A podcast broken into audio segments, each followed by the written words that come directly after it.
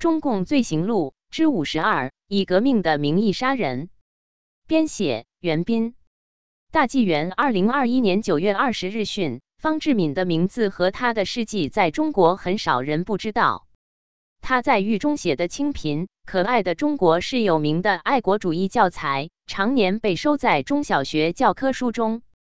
可是方志敏在清贫爱国之外，也有另一面。他曾经大义灭亲，弑杀了自己的五叔，也曾经多次绑票撕票，甚至绑架杀害外国传教士。方志敏的五叔方雨田是地主，方志敏因他抗拒农民运动，率领农会农民将他捉拿起来，召开公审大会处死。方志敏的父亲祖母苦苦哀求他手下留情，留五叔一命。方志敏不为所动，毅然杀死了他的五叔。据说这叫做大义灭亲。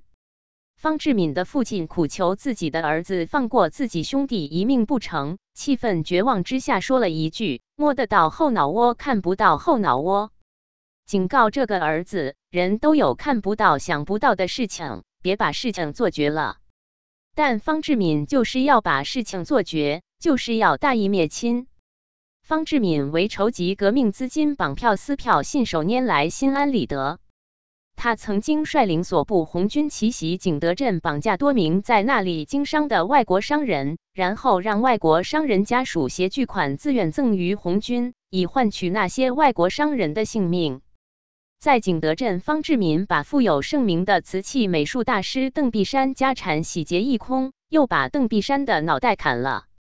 方志敏还曾经律部两次洗劫念八兜，将那里的食盐布匹现洋等财物劫掠一空之后。把那里未来得及逃走的地主商人绑架回根据地，留下一保长通知被绑者家属携带革命经费赎取家人性命。可是等革命经费送达，也只赎回一部分人的性命，另一部分却被撕票了。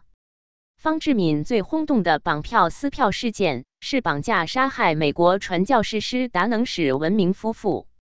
当时，方志敏率领中国工农红军北上抗日先遣队，杀向根本没有日本军队影子的安徽、福建、浙江。攻占安徽金德县城后，绑架了在那里传教的美国传教士师达能使文明夫妇和他们刚刚出生不久的婴儿海伦。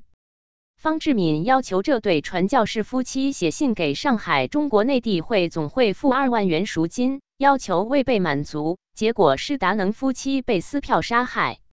他们的婴儿海伦在被关押期间，因为啼哭吵闹，也险些被杀害。后来是一个刚被释放的囚犯，情愿以自己的性命换取婴儿的性命，才侥幸活了下来。而那个囚犯则被当着传教士夫妇的面砍死了。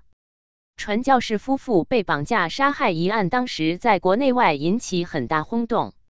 据说，由于美国政府和中外舆论的强大压力，民国政府才暂缓对中央红军的围堵，转而抽调大批军力，全力围剿方志敏部。方志敏所部抗日先遣队后来基本被消灭，方志敏本人被捕，应了他父亲当初说的那句话：“摸得到后脑窝，看不到后脑窝。”方志敏在他的死。共产主义的殉道者的技术里说，敌人只能砍下我们的头颅，绝不能动摇我们的信仰，因为我们信仰的主义乃是宇宙的真理。为着共产主义牺牲，为着苏维埃流血，那是我们十分情愿的呀。但不知为什么，他没有说，为了这个宇宙的真理，我们就应该弑杀亲人，就应该绑票撕票，就应该杀害无辜的外国传教士。就可以杀害刚刚出生的婴儿，那是我们十分情愿的呀。他虽然没有说，没有写，但他做了，是极其心安理得、理所当然，而且沾沾自喜的做的，用实际行动毫不含糊的表明这些所作所为是我们十分情愿的呀。世间罪恶莫过于杀害无辜，弑杀亲人，伤天害理至极。然而，只要冠以革命的名义，似乎就可以成为宇宙的真理。这真理真让人不寒而栗呀！责任编辑：高毅。